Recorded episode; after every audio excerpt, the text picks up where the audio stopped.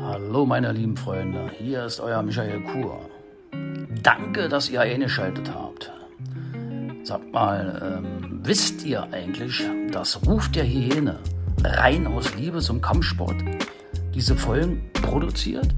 Wisst ihr bestimmt nicht, oder? Es mag einfach klingen, aber eine Menge Zeit geht hierfür drauf. Aufnehmen, schneiden, mixen, verbessern. Arbeit ohne Ende. Naja, all das steckt hinter jeder dieser Folgen. Arbeit. Arbeit. Aber Arbeit, die mit voller Leidenschaft geschieht. Daher tut mir bitte einen Gefallen. Wenn euch das hier gefällt, dann folgt dem Podcast auch auf Instagram und Facebook. Einfach ruft der Hyäne, der Kampfsport-Podcast. Eingeben und folgen. Oder teilt einfach eine Folge, wenn sie euch gefällt. Jetzt wünsche ich euch weiter viel Spaß mit der Folge. Euer Michael Kur.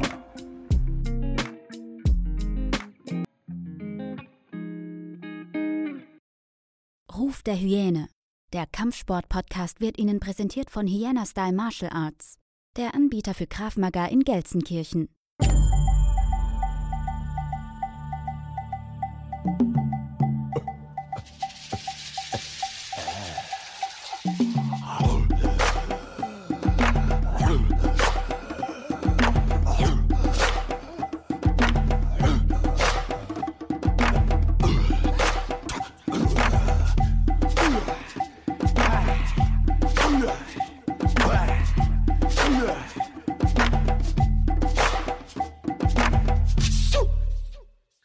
Herzlich willkommen zu einer weiteren Folge Ruf der Hyäne, der Kampfsport-Podcast.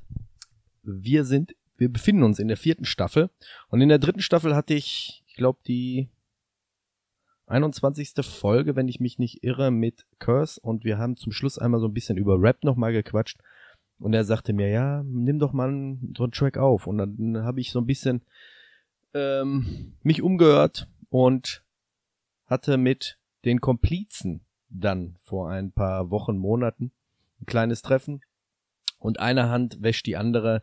Es sind super Jungs und ich war da bei denen im Studio, haben dann einen Track aufgenommen, den ihr nach dieser Folge auch hier erst einmal hören werdet. Und ähm, Flex von den Komplizen macht ebenfalls Kampfsport und deswegen habe ich gesagt, dann revanchiere ich mich und komme einmal Nochmal zu euch, bin jetzt hier im Studio bei den Komplizen. Vor mir sitzt Flex von den Komplizen. Danke, dass ich da sein darf. Ja, danke, dass du uns besuchst. Erstmal herzlich willkommen im siebten Stock. ja, wie schon erwähnt, mein Name Flex, richtiger Name Felix, habe ich kein Problem mit, das auch offen hier bei euch zu sagen. Und ähm, ja, 27 Jahre alt, macht man so, man stellt sich hier mal Ja, mach vor, das, stell dich mal vor. 27 Jahre alt, ähm, ja, durch den äh, Rufen der Kontakt entstand, glaube ich, durch meinen Coach, durch den Chris, der auch hier schon im Podcast war. Die Folge anbei mal könnt ihr euch auch reinziehen. Genau.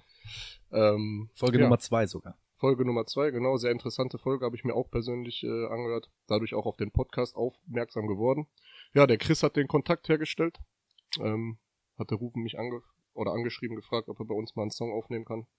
Haben wir dann gemacht und äh, ist auch cool geworden werdet ihr dann auch zu hören bekommen. Und äh, ja, jetzt sitzen wir hier und machen mal einen Podcast über andere Themen. Ne, nicht immer nur Rap. Vielleicht kommt das ja auch noch zur Sprache, aber neben der Musik bin ich auch leidenschaftlicher Kampfsportler schon seit, wie alt war ich? 12, 13, hat mein Stiefvater mich damals das erste Mal mit zum Taekwondo geschleppt.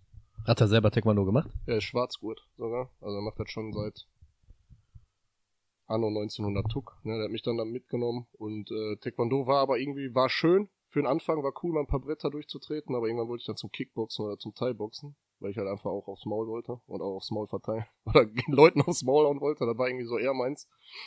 Und dann habe ich immer bei den Erwachsenen mittrainiert, beim Kickboxen. Ja, und da fing das dann an, die ersten. Wobei Taekwondo sind schon geile Kicks, ne? Sind geile Kicks, gar keine Frage, aber äh, mir hat halt irgendwie äh, dieses Point-Fight-System damals nicht so gefallen. Ne? Dieses, ich glaube, Semi-Kontakt fing's ja an. Hm. Und ich bin dann halt hoch 13, 14 zum Leichtkontakt von den äh, Erwachsenen gegangen, wo du halt nicht nach jedem Treffer auseinander gehst. Äh, war auch damals noch mit Kopfschutz und alles mögliche, aber das waren so die ersten beim Peter Zar. Ich weiß nicht, ob du den kennst. Der Name sagt mir Das was. ist so, ja, das ist so halt so Vaku, glaube ich, äh, Legende hier in Mhm. Deutschland, so Kickbox mit, der das hier so groß gemacht hat. Bei dem waren die ersten äh, Turniere damals in Köln, glaube ich, und wir hatten auch mal was in Beckhausen und Horst. Das waren so die ersten Erfahrungen, wo ich dann das erste Mal auch im Ring stand. Ja, und jetzt seit äh, 2013, glaube ich, habe ich mich dann bei den äh, Monkeys angemeldet, bin ich dann zum MMA-Sport äh, übergegangen, weil ich damals tatsächlich mit meinem Kumpel, der auch äh, bei den Komplizen Mucke macht, also der auch bei, äh, ich bin da der Kopf und dann sind halt noch ähm, Bantu, Tizi und Wolle sind so feste Bestandteile. Tizi und Bantu rappen auch und der äh, Wolle ist so der Sound äh, Tontechniker. Und äh, damals mit dem Tizi haben wir immer UFC gespielt auf der Playstation. Ja, da war ich schon vom Kampfsport ein bisschen weg, war nur noch ein bisschen am Pumpen und hab halt gedacht, komm, ein bisschen Bodybuilding. Das heißt, bis irgendwann, irgendwann hast du gesagt, ich habe keinen Bock mehr. Ja, irgendwann kam dann halt, ne, klar, ich habe glaube ich, Gibt so eine Phase, ne? ja, die Phase war dann, dann waren halt erstmal, ja, Weiber, Ja, ja. rausgehen, Ich kenne die Phase. pumpen, äh, Alkohol trinken. Das waren so die Sachen, die dann interessanter waren. Und irgendwann haben wir dann auf, das war der erste Teil vom UFC-Spiel damals, haben wir das gespielt, so. Das war dann auch mein erster Kontakt, richtig klar, man hat das mal gesehen irgendwie, ne, dieses, äh, MMA-Kämpfe im Käfig und alles, aber man hat halt gedacht, das ist so voll weit entfernt der Sport, so, ne, das kannst du hier gar nicht machen. Und dann äh, irgendwie, durch Zufall habe ich damals dann bei, das war, da war ich noch bei Refit in Bur, habe ich dann den Marvin getroffen, der auch äh, Mitglied bei den Monkeys war damals, jetzt glaube ich nicht mehr aktiv ist, aber damals war der halt äh, sehr aktiv. Der sagte dann, ey, äh, MMA gibt's doch in Dorsten. Und ich sag, wo denn und alles, ne? Ja, und dann hingefahren, erstes Probetraining gemacht, war ich sofort drin, war ich sofort verliebt. Du hast aber auch die richtige Größe dafür. Ja, Auch fürs Muay Thai. Du bist Ja. 1,90, ne? Ja, 1,89, 1,90, Ja, genau. Ja. das ist halt das auch, wo ich herkomme. Ne? Also ich werde immer Stand-Up-Fighter sein. Das ist auch eher meine, meine liebste Disziplin, aber auch BJJ und Luta Livre. Also das Ring macht mir auch mittlerweile sehr viel Spaß. Am Anfang habe ich noch dagegen gewehrt. Ne? Da habe ich mich da unten halt immer gefühlt, äh, ja, wie so eine kleine, eine kleine Forelle, die man ins Haifischbecken äh, schmeißt. Aber mittlerweile ist es so, auch da weiß man sich zu helfen. Und es ist halt ein sehr komplexer Sport. Also MMA ist ein sehr schöner Kampfsport, finde ich.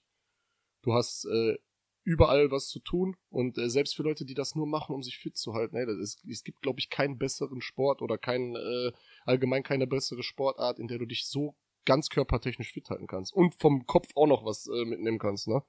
Deswegen MMA schon ein sehr geiler Sport.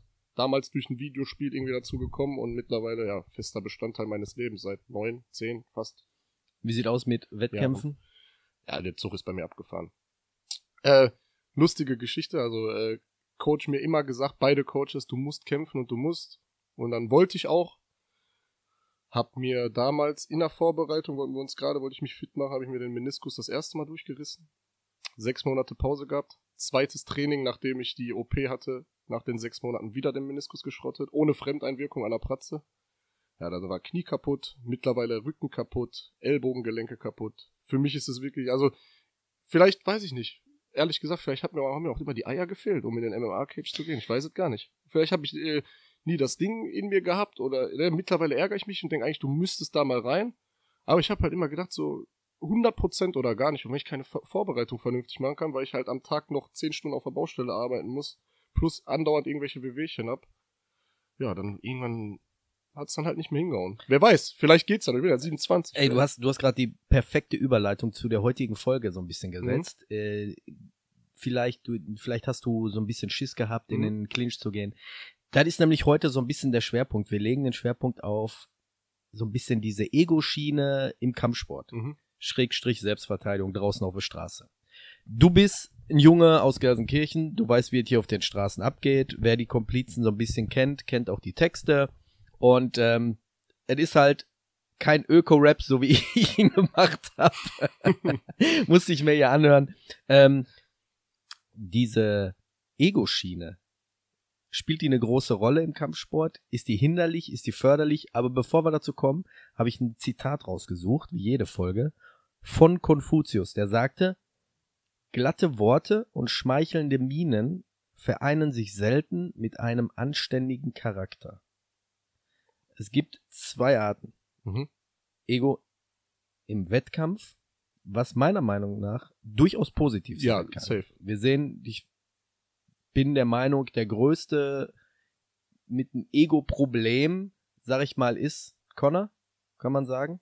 Ich weiß nicht, ob man das als Problem Ja, ich meine, beim Connor war es halt ein zweischneidiges Schwert. Ne? Auf Ja. einer Seite hat sein Ego ihn dahin gebracht, wo er ist, glaube Mhm. ich, ne? ohne, deswegen. ohne sein äh, Ego und seine abgefuckte, überhebliche Art, Entschuldigung für die Wortwahl, aber es ist ja einfach so. Ich feiere ihn übrigens, also ich finde Conor McGregor ist ein super geiler Typ, ist ein geiler Kämpfer. Äh, ich glaube, striking-technisch gibt's kaum Leute, die besser sind als er. In der UFC zumindest, ne? Ähm, aber sein das Problem ist halt, äh, ich habe irgendeiner hat's mal geschrieben, ich weiß nicht, ob es Joe Rogan war, äh, und der hat halt geschrieben, es leben, es ist halt schwer morgens um 6 Uhr irgendwie 10 Meilen zu rennen, wenn du im Seidenpyjama aufwachst. Mhm. Und ich denke, das ist auch ein Problem bei ihm. Also sein Ego spielt da auch eine große Rolle. Ich glaube, Khabib hat ihn da dahingehend sehr gehumbelt, hat ihn sehr krass auf den Boden zurückgeholt. Aber äh, ich denke, bei ihm ist halt auch der Hunger, der einfach fehlt. Ne? Du trainierst halt, ich meine, so ein Conor McGregor, der sitzt, der trainiert halt wahrscheinlich, wann er will, wie er will, weil er halt eh, äh, ne, er hat das Gym, ohne dem wird es wahrscheinlich das SBG-Gym gar nicht mehr geben, weil er alles bezahlt. Mhm. Das heißt, er hat da eine Narrenfreiheit. Und da kommen, ich glaube, zu ihm kommen selten Leute, die ihm sagen, jo, das, was du da trainiert hast, ist aber scheiße, oder das, was du da gemacht hast, ist nicht so toll. Ähm, deswegen bei ihm Ego, würde ich sagen, zweischneidiges Schwert plus der äh, schnelle Aufstieg, den er noch hatte. Ne, weil der, ich glaube, bestbezahltester Athlet war er dieses Jahr oder letztes Jahr. Ne? Ich glaube, mehr als Lionel Messi und äh, Cristiano Ronaldo verdient. Äh, dann noch sein Whisky und alles drum und dran. Ich denke, wenn du so viel Kohle hast, ich würde auch nicht wissen, ob ich dann mir noch so im Gym äh, ein abrackern würde, weil der hat ja alles erreicht. Ja, vor allem äh, abrackern, deswegen komme ich jetzt nochmal zurück. Du hattest vorhin gerade gesagt, dich stört das so ein bisschen im Kopf, dass du sagst, ah, wäre ich damals, hätte ich gern mal einen Kampf gemacht. Safe. Also ich. Einer Meinung nach verstehe ich das, Mhm. ne?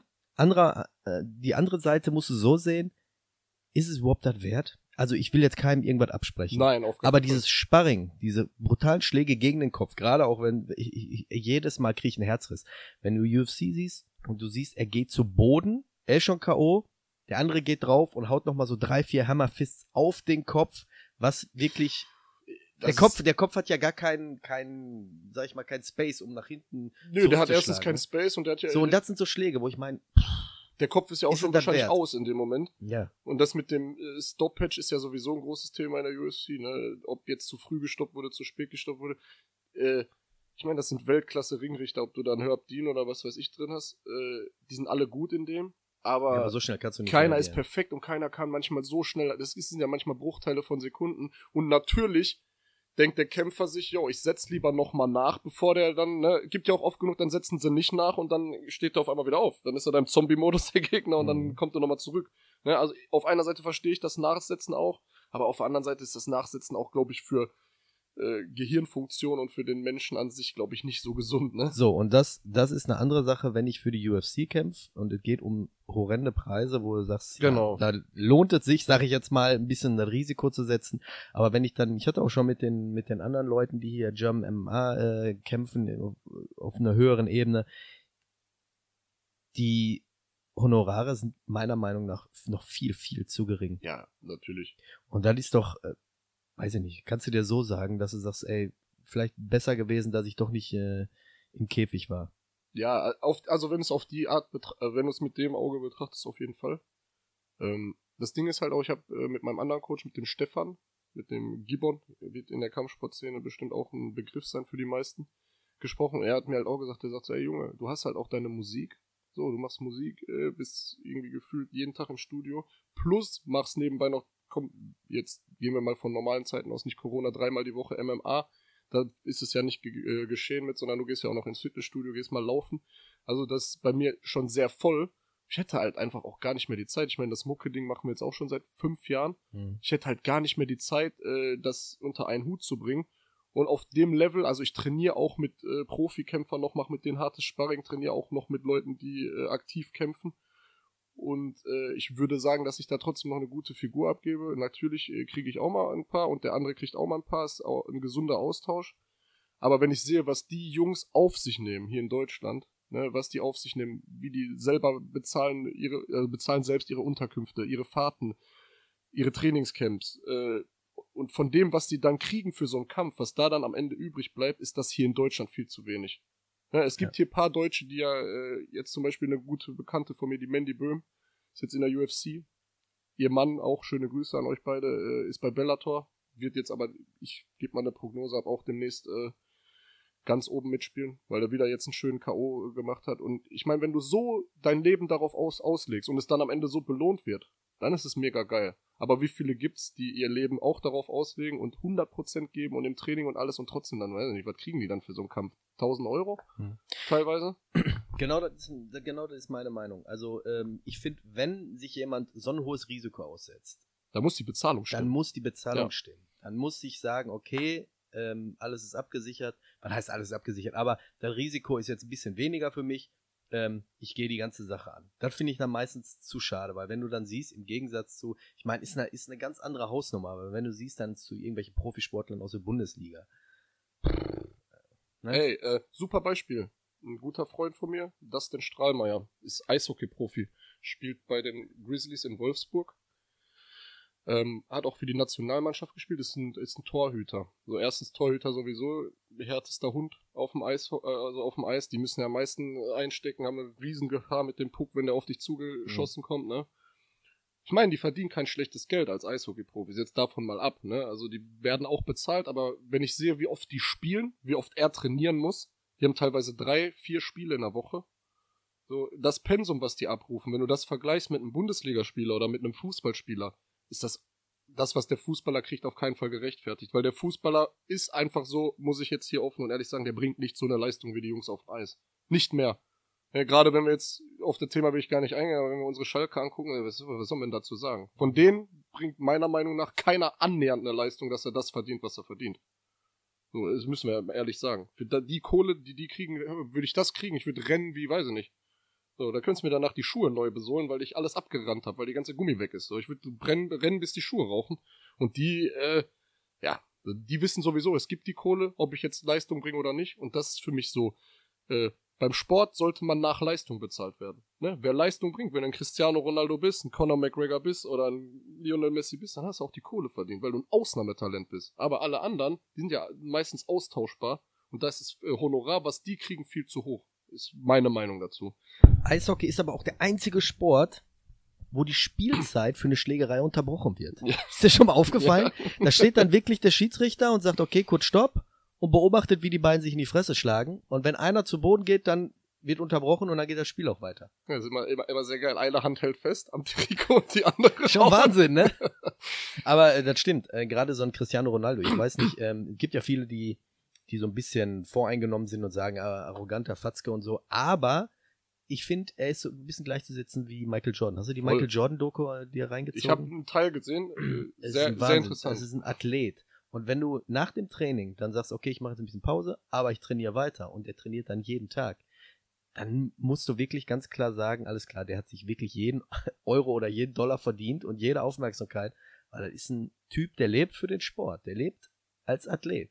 Der hat sich das als Aufgabe Der ist, meiner Meinung nach, kannst du so ein äh, Cristiano Ronaldo halt so, der und Messi, ne, es gab ja immer irgendwie so, man sagt immer so schön der Goat oder der äh, Dings, ne, also für mich sind die beiden so von unserer Zeit im Fußball auf jeden Fall die Goats. Äh, Mhm. Kannst du dich jetzt streiten, ob es ein Messi oder ein Ronaldo ist, aber ein Ronaldo, ich will nicht wissen, so, es gibt ja viele Stories, wie der aufgewachsen ist. Damals, die hatten nix. So, der hat nicht irgendwie jemanden Schaden zugefügt, um an das zu kommen, was er macht. Er hat einfach hart trainiert. Mhm. Und jeden, egal auf welchem Fußballplatz du bist, ob das bei der Jugend ist, jeder sieht aus wie Cristiano Ronaldo. Jeder zieht sich die Stutzen so hoch, jeder steht beim äh, Freistoß so, hat denselben Anlauf, weil der einfach tausende Leute inspiriert hat, Millionen Leuten inspiriert hat. Und äh, was ich gehört habe, der hat in Portugal irgendwie äh, ganze Wohnsiedlungen gekauft, um da für Leute äh, Wohnraum Hotels, zu schaffen ich, ne? oder Hotels, um Mhm. da für Leute Wohnraum zu schaffen.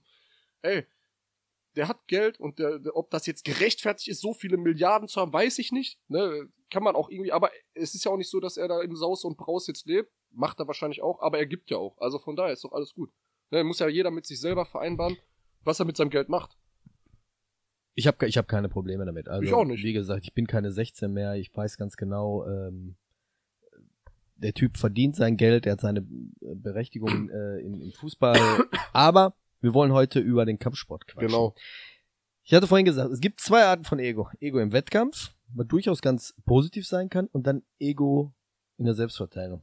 Und ich hatte einen Schüler von mir, das ist schon Jahre her, der kam zu mir und war die ganze Zeit beim Training so ein bisschen verhalten. Und in der Umkleidekabine kam er hinterher zu mir und sagte, ey, ich muss, ich muss dir mal, äh, muss ich mal was fragen. Und er Jetzt, jetzt erzähle ich dir die Geschichte Mhm. und du sagst mir, hat er richtig gehandelt oder Mhm. nicht.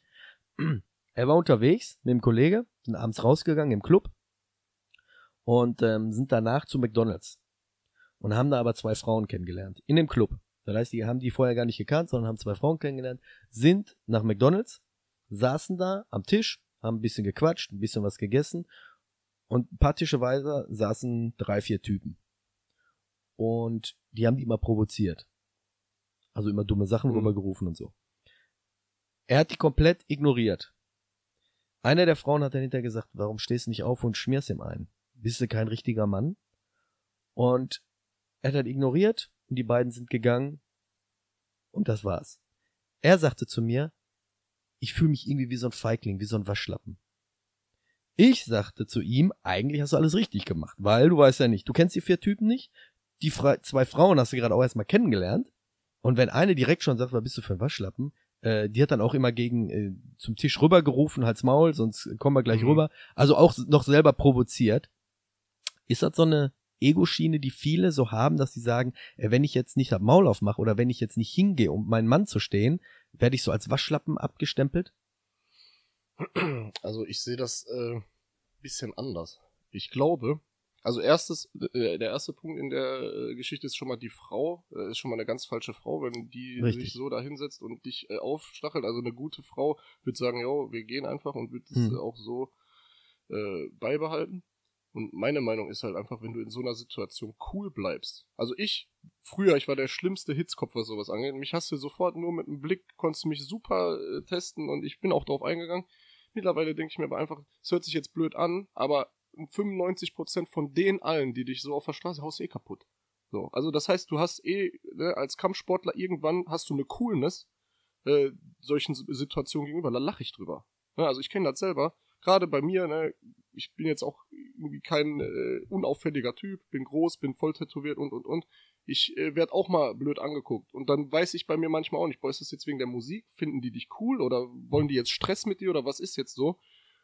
Aber äh, ich gehe damit ganz easy um, weil ich denke mir, solange mich keiner äh, angreift, ne, so, wenn es um einen körperlichen Angriff geht, dann äh, würde ich auch auf jeden, äh, jeden Fall reagieren, weil dann denke ich mir, bevor ich jetzt schlafen gehe, geht lieber der andere schlafen. Ne, dann wäre ich auch bereit, die, den ersten Schlag zu machen. Ganz klar, wenn ich jetzt weiß, ey, es geht um was, der will mich angreifen. Aber für einen blöden Spruch oder für einen blöden Blick oder sonst was, da hat dein Schüler in der Situation Ja, vollkommen quasi richtig- Provokation. Die ja, hat, quasi hat provoziert. vollkommen richtig gehandelt. Also ich sehe es mittlerweile so, solange keiner irgendwie meiner Familie oder meinen Freunden irgendwie was antun will, ne, was jetzt auch nie passiert ist bis jetzt, gehe ich sowas aus dem Weg. Also auch dieses, mittlerweile ist ja so, bah, du hast meine Mutter beleidigt oder so. Ey, ganz ehrlich, beleidige, was du willst, sag, was du willst, ich grinse dich an und geh einfach weiter, weil äh, im Endeffekt ärgert dich das viel mehr.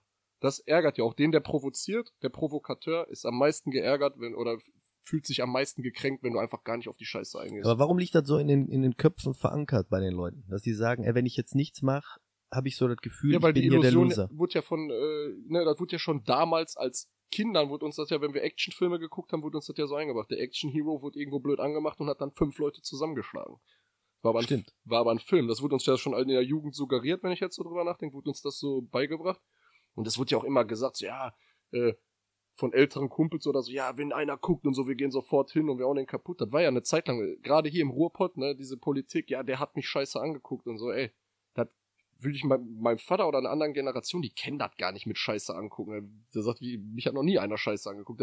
Das ist dieses, ich glaube, das ist dieses Testosteron geladene, was so in dem Alter noch äh, dazu spielt und halt einfach dieses so, ja, wir haben heute Bock auf Stress. Wir waren früher auch so. Also es ist nicht so, dass ich jetzt hier sitze und sage, ey, ich bin äh, Mahatma Gandhi. Nein, wir waren auch so. Wir haben auch Stress gesucht. Ich weiß nicht, ob das zu viel Testosteron ist oder ob das dieser wilde Männergedanke ist. Man muss sich jetzt hier be behaupten und man muss jetzt zeigen, wir sind hier, wir haben die dicksten Eier hier im McDonalds in dem Fall. Warum das passiert, weiß ich gar nicht. Aber irgendwann sollte bei jedem Mann oder jedem Menschen im Kopf dieser Schalter umgelegt werden, dass es einfach nichts bringt. So, wir gehen jetzt mal davon aus, dein Schüler hätte anders gehandelt. So, macht Kampfsport, er ist ja bei dir, Schüler. Weiß also, wie er sich zu verteidigen hat. Hat also auch wahrscheinlich was auf dem Kasten. So. Was ist, wenn er den anderen komplett kaputt schlägt? Haut den irgendwie blöd, der knallt mit dem Kopf bei McDonalds auf die Kante.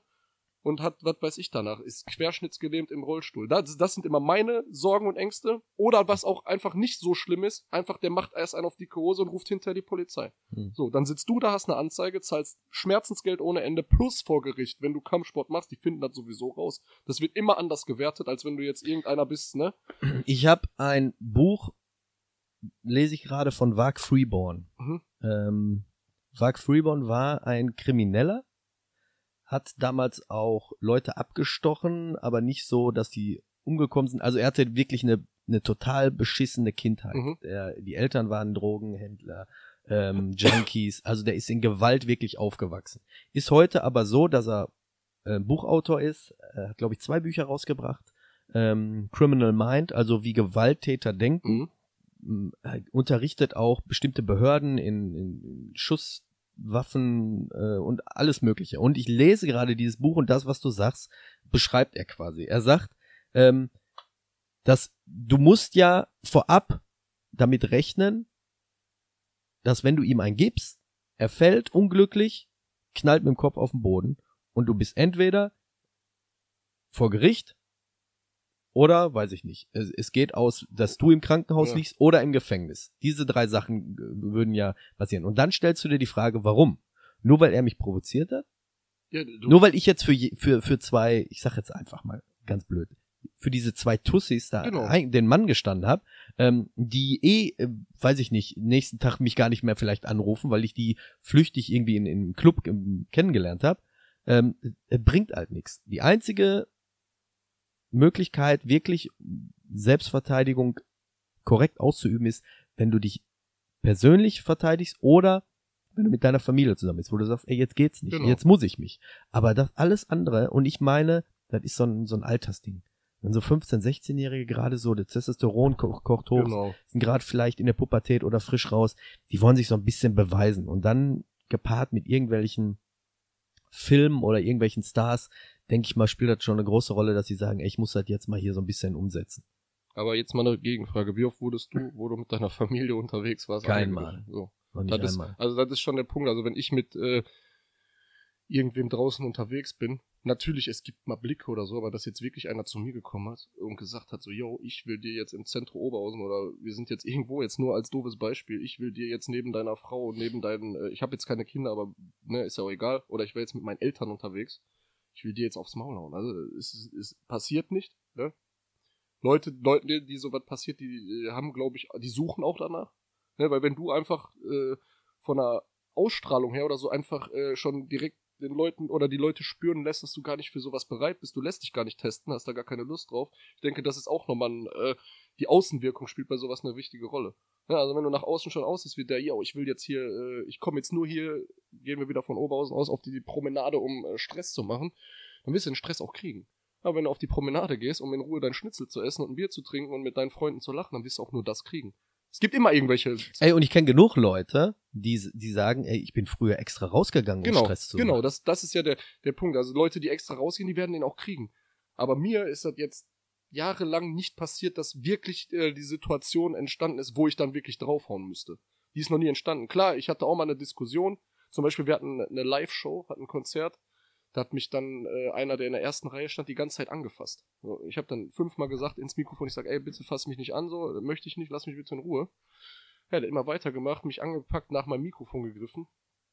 Und da habe ich den dann. Äh, Lass mich bitte im Ruhe. Hast du wirklich hab ich, gesagt? ja, ich habe wirklich gesagt, ich dachte so, ey, äh, fass mich bitte nicht an, so alles Okay. ist cool, ne? Weil da waren ja auch äh, andere Leute, ich wollte da jetzt nicht irgendwie den auf äh, Dings machen. Ja, und irgendwann, nachdem der mich fünfte Mal angepackt hat, habe ich den dann halt auch weggeschubst. So, ne? habe ich ihn halt am Hals gepackt und habe den fünf Meter nach hinten geschubst. Aber ich habe den nicht verletzt oder so. Das war dann einfach nur, ey, hier ist mein Space, hier ist meine Bühne, hier rap ich gerade, hier stehe ich und ich möchte nicht von dir angefasst werden. So, dann hat er sich auch nach der Show bei mir entschuldigt, war dann alles in Ordnung. Da bin ich auch dann nicht irgendwie, dass ich den dann äh, sag, ey, der hat halt auch ein paar Bier zu viel gehabt. Dann habe ich ihm danach gesagt, jo, alles cool, können auch gerne ein Bild zusammen machen, aber bitte fass mich nicht da zehnmal an, wenn ich da äh, gerade performe, weil das, das sind so Sachen, das ist halt wieder so dein persönlicher Space und wenn da einer eingreift, ne, da kannst du dann auch, wie handelst du dann? Ne? Packst du den irgendwie am Kragen, schubst den fünf Meter Einerseits, oder gibst du ihm direkt einen Pushkick ins Gesicht von Ja, der ja, Bühne? weiß, das sind ja auch meinst. zwei Ja, verschiedene Paar Schuhe. wenn du auf der Bühne bist, sagen wir mal, ist was anderes. Da kannst du ja nicht nirgendwo hin. Aber ich sag auch immer den Schülern, wenn ihr draußen seid und jemand ist hinterher in deinem persönlichen Space, dann ist es auch total deine Schuld. Weil ich lasse jemand nicht so, so nah an mich ran. Genau. Ne? Wenn ich draußen bin und ich sehe, jemand kommt auf mich zu, ja, okay, du kannst stehen bleiben, aber ich lasse den nicht Nase auf Nase ran. Gibt's ja diese Leute, die sich so aufbäumen. Dann ist, dann ist deine eigene Schuld, wenn du jemanden so nah rankommen lässt. Ja, das ist ja das, was ich vorhin äh, gemeint habe. Also ich hätte kein Problem damit, den ersten Schlag zu machen, ne? Weil Mhm. ich denke mir, bevor ich jetzt gleich da liege und irgendwas kaputt habe, lieber der andere. Das ist auch ganz klar meine äh, Philosophie. Also ich werde mich jetzt auch nicht äh, abkochen lassen oder mir da die Butter vom Brot nehmen lassen. Also wenn einer das haben will und auf mich zukommt und ich merke, ey, der will mich jetzt schlagen, dann werde ich einen Teufel tun und da stehen bleiben und den Schlag abkriegen. Ne? Also so müssen wir auch, so ehrlich müssen wir auch sein. Da hat ja keiner Bock drauf. Also du wirst wahrscheinlich auch dir nicht die Butter vom Brot nehmen lassen, wenn du irgendwo stehst und einer wirklich auf dich zukommt und sagt so, jetzt rufen, ich hau dir jetzt ein paar vom Appel. Dann wirst du wahrscheinlich auch versuchen, dem zuerst ein paar vom Appel zu holen oder den wahrscheinlich auf den Boden zu bringen und auszuchoken.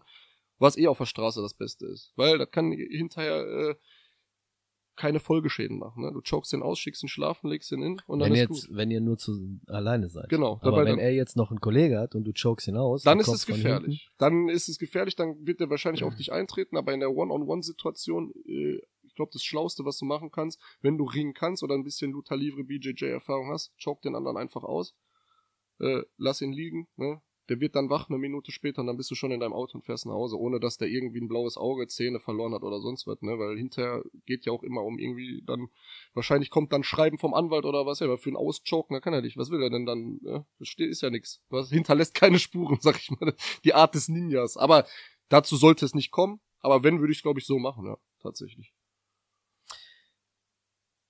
Wenn jetzt jemand zu dir kommt, du läufst über die Straße und der ruft von der anderen Seite, ey Flex, Mhm. Dein letztes Album war scheiße. Dann sage ich, ey, äh, danke für die Kritik, so, ne? Also mit Kritik muss er umgehen können als Künstler. Äh, bis jetzt hat's sowas noch nicht gegeben, aber wird das einer sagen? Wird der jetzt sagen, ey, dein Album war scheiße oder dein letztes Video war scheiße? Na, sagen wir mal anders. Ey Flex, du Hurensohn. Wäre vor ein paar Jahren noch ein Grund gewesen, dass ich die Straßenseite gewechselt Warum, habe. warum, warum war das vor ein paar Jahren so? Weil das auch so, das war dann auch Ist wieder. das so ein, so ein, so ein Altersding auch? ja, ist auch ein Ja? Altersding, genau. Also klar, ne, die Mutter ist äh, für mich das Heiligste, ne? Also klar, man liebt seine Mama, ohne Mama ist man gar nichts, irgendwie habe ich das Gefühl. Also Mutti ist die Beste, ist einfach so.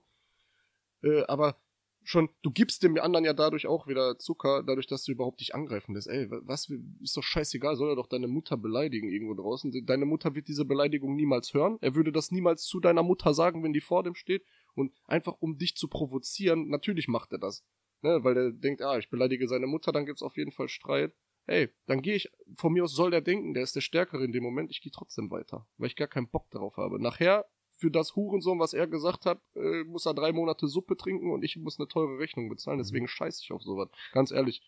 Das ist mir, das ist ein Kollege von mir passiert. Der war in der Düsseldorfer Altstadt Mhm. unterwegs und ähm, war auch nachts und der hatte damals, der war Kellner und war genau das gleiche. Die haben von der anderen Seite rübergerufen, zwei Typen, Mhm. ne, auch so mit Hurensohn und dies und das.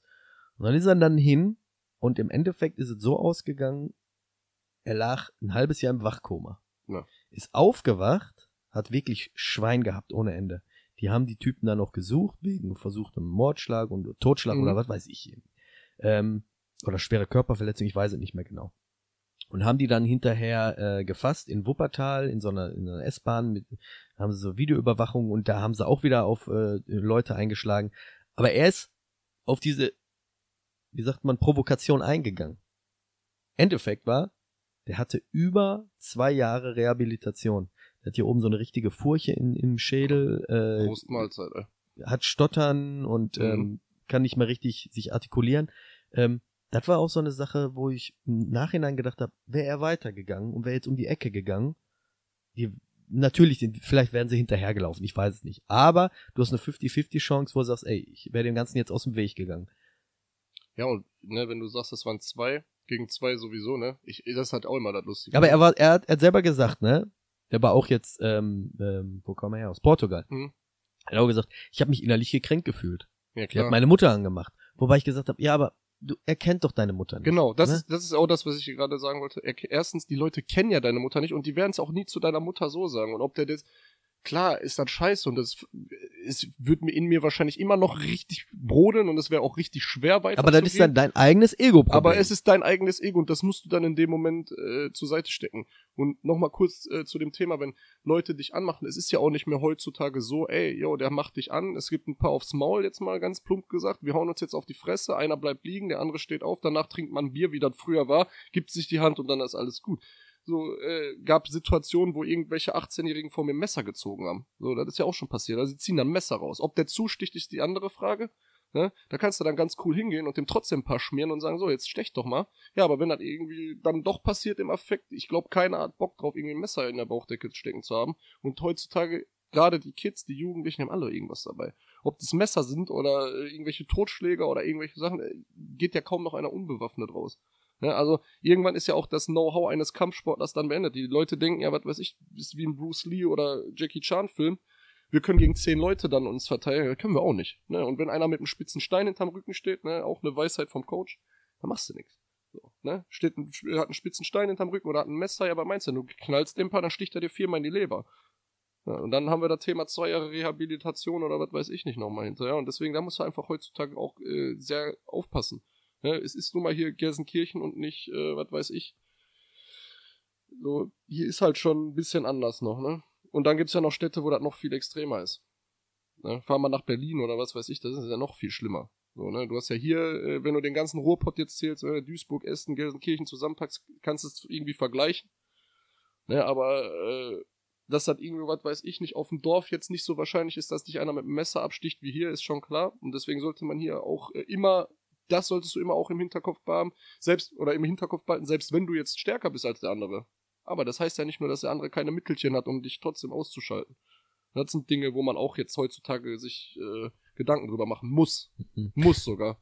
Als ich damals als Jugendlicher mit Kampfsport oder als Kind, ja, ich habe als Kind angefangen, aber so als Jugendlicher, so im Kampfsport, habe ich dann doch schon so ein bisschen so eine innerliche Motivation gehabt und mhm. ich habe mich innerlich schon, schon so ein bisschen aufgeputscht gefühlt. Ne? Ich will jetzt nicht sagen, ich bin jetzt rumgelaufen und habe Streit gesucht, aber ich habe schon gedacht, okay, ich habe, ich mache das jetzt schon ein paar Jahre und ich habe jetzt so innerlich so das Gefühl, sollte es zu einer Konfrontation kommen, ich schaff das. Und dann war es so, wie du gesagt hast, dass ich dann eine Provokation auch selten aus dem Weg gegangen bin. Mhm. Heute, 43, sehe ich die Sache wieder ganz anders. Ich hatte dieses Jahr war ich im Auto unterwegs und wurde nee, stimmt gar nicht. Ich habe jemand aus Versehen die Vorfahrt mhm. genommen. Hab mich, äh, hab kurz die Hand gehoben, so als Entschuldigung und stand dann an der Ampel. Und dann sehe ich so im Rückspiegel, wie er hinter mir ist, steigt aus, kommt zu mir an die Fahrertür. Und in dem Moment denke ich, okay, ich hatte zwar Schuld, aber was, was, was soll das jetzt? Was dich doch ne? entschuldigt, ne? ist was soll das jetzt? So. Hab dann das Fenster ein bisschen runter gemacht und äh, er stand dann neben mir und hat sich richtig aufgeregt, also richtig geschrien, ne? Und ich habe dann überlegt, okay, was mache ich jetzt? Schrei ich jetzt zurück oder bleibe ich jetzt ruhig und und dann habe ich mich nochmal entschuldigt, ne? Und habe ich gesagt, ey, ist okay. Tut mir leid, ich habe doch gerade gesagt, war ein Fehler. Und du hast sofort gemerkt, er war so ein bisschen irritiert. Ja, weil er damit gerechnet hat. Weil er damit auch. gerechnet mhm. hat und ähm, ist dann wieder zum Wagen gegangen. Und für mich war die Sache eigentlich gegessen. Mhm. Aber innerlich hatte ich noch so ein bisschen dran zu knabbern, wo ich gesagt habe, ja, du fühlst dich jetzt schon irgendwie wie so ein, wie so ein, wie so ein Waschlappen. Warum hast du nicht wenigstens noch einen Spruch reingedrückt? Ja. Aber dann habe ich auch wieder nachgedacht und habe gedacht, das machst du aber jetzt mit dir selbst aus. Das ist deine eigene Sache. Also wenn du selbst dich im Ego gekränkt fühlst, dann ist es deine eigene Einstellung, die du vielleicht genau. ändern musst. Genau so ist das. Ne, also ich habe auch mal irgendwann mal gab es auch mal Situationen, wo mir sowas passiert ist, und dann konnte ich abends nicht schlafen deswegen. Weil nachgedacht hast. Genau, weil ich mir gedacht habe, ey, hättest du dem jetzt einfach mal aufs Maul gehauen, das wäre viel besser gewesen. Ja, aber spinn jetzt weiter. Hättest du dem aufs Maul gehauen. Ja. Der wäre gefallen. Genau. Und da sind wir wieder an dem Punkt, wo wir gerade waren. Und deswegen, äh, klar, dann hast du vielleicht zwei, drei Nächte, wo, dich, wo du dich mit deinem Ego auseinandersetzt. Ne? Und Ego ist bei mir auch ein Riesenthema. Das ist schon immer mein größter Feind gewesen. War so, wird immer so sein. Und dann sitzt du dich mit deinem Ego auseinander und ich setze mich aber lieber zwei, drei Nächte mit meinem Ego auseinander, kann ich schlafen, als wie wir gerade gesagt haben, eine dicke Rechnung vom Anwalt kommt oder dem wirklich was passiert. Weil, ganz ehrlich, egal was der mir jetzt gesagt hat, wie oft der mich beleidigt hat, ich könnte es nicht mit mir vereinbaren, den äh, mit Folgeschäden oder so. Nachher äh, hört sich blöd an, aber du, es gibt ja so viele Stories, du schlägst einen und der ist danach wirklich behindert oder was weiß ich. Kevin Schwand. So, Kennst du? Nee, kenn ich nicht. Kevin Schwand ist äh, aus Gladbeck. Da war ein Vorfall, der ging vor, ich glaube, zehn Jahren ist das passiert. Mhm. Ich meine 2010. Ähm, das war ein Stadtfest in Gladbeck und ähm, eine Überwachungskamera hat aufgenommen, wie beide irgendwie Streit haben oder sind in der Diskussion und der Typ holt aus, gibt ihm ein, er fällt auf den Boden und liegt seit heute im Wachkoma. Also Ja. kriegt nichts mit. Ich weiß nicht, ob er jetzt was mitkriegt. Auf jeden Fall, er ist ein Pflegefall. Hardcore-Pflegefall. Und Kevin Schwand war damals Anfang 20. Und die Mutter pflegt ihn und der Bruder pflegt ihn seit zehn Jahren, liegt er im Bett, guckt nur an die Decke. Der andere Typ hat nur 120 Sozialstunden oder 240 Sozialstunden bekommen und das war's. Das ist auch so eine Sache. Man denkt da nicht drüber nach. Ne? Du denkst über die, über die Folgen, die passieren können, weil auf der Straße ist es immer anders. So, wenn dann Leute sagen, ja, aber beim Kampfsport, ja, beim Kampfsport haut man sich auch und dann haut man, kriegt man auch harte Treffer und geht auch K.O.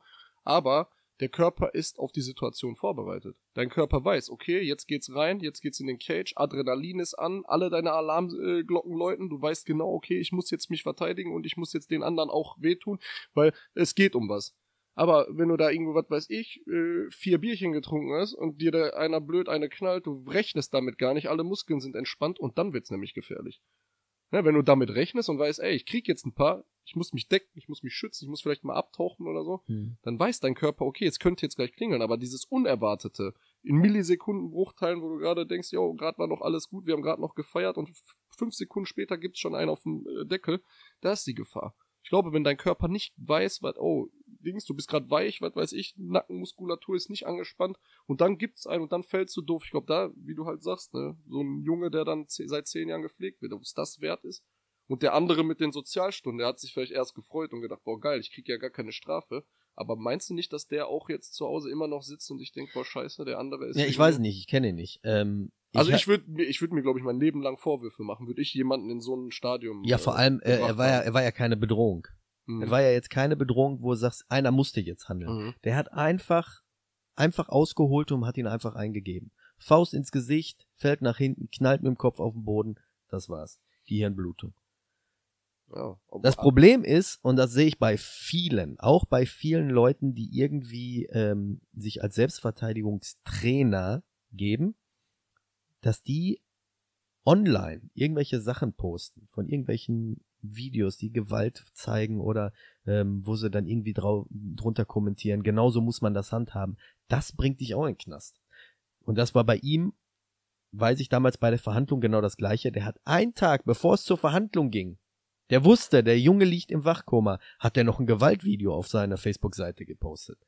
Das sind so Sachen, da muss ich auch so ein bisschen drüber nachdenken. aber trotzdem nur sozial. Ja, weil der wohl auch unter 18 war. Hm, Ja, aber das ist halt auch, ne, Entschuldigung, aber da ist die deutsche Rechtslage halt auch extrem beschissen, ne? Also ich meine, ich möchte mich jetzt nicht über irgendwelche pädophilen Geschichten äußern, aber wenn du siehst, was die teilweise für Strafen kriegen und was dann äh, Leute kriegen, die, was weiß ich, ey, du siehst ja, der hat einen, ich meine, der war unter 18, aber ich kenne auch andere Geschichten, wo Leute dann wirklich äh, ins Koma geprügelt wurden oder was weiß ich, wo die Leute dann auch nur eine Bewährungsstrafe bekommen haben. Ich finde, das ist so bei uns in äh, Deutschland, wie die das äh, Gewichten von den Strafen. Ich, ich kann das nicht durchschauen. Ne? Einer wird mit, was weiß ich, äh, zwei Gramm Gras erwischt und äh, geht dafür irgendwie gefühlt drei Monate in den Bau und ein anderer schlägt einen halb tot oder ist im Wachkoma und der kriegt nur 240 Sozialstunden. Ne? So, ich habe mich über das Metzelder-Thema auch mega aufgeregt zum Beispiel, ne? weil ich kann sowas nicht verstehen. Ne? Der hat halt wirklich so viele Filme, wo Kinder äh, Weil, wie ist denn das Urteil da ausgefallen nochmal? ich glaube, der hat äh, eine Geldstrafe bekommen und auch äh, nur eine Bewährungsstrafe, also irgendwie drei Monate oder so. Das Problem ist, was heißt Problem? Ähm, Also Er war kriegt- eine sehr milde Strafe. Ich möchte jetzt hier er nichts kann, er kann halt, sagen. er kann halt jetzt für die Zukunft nichts mehr machen.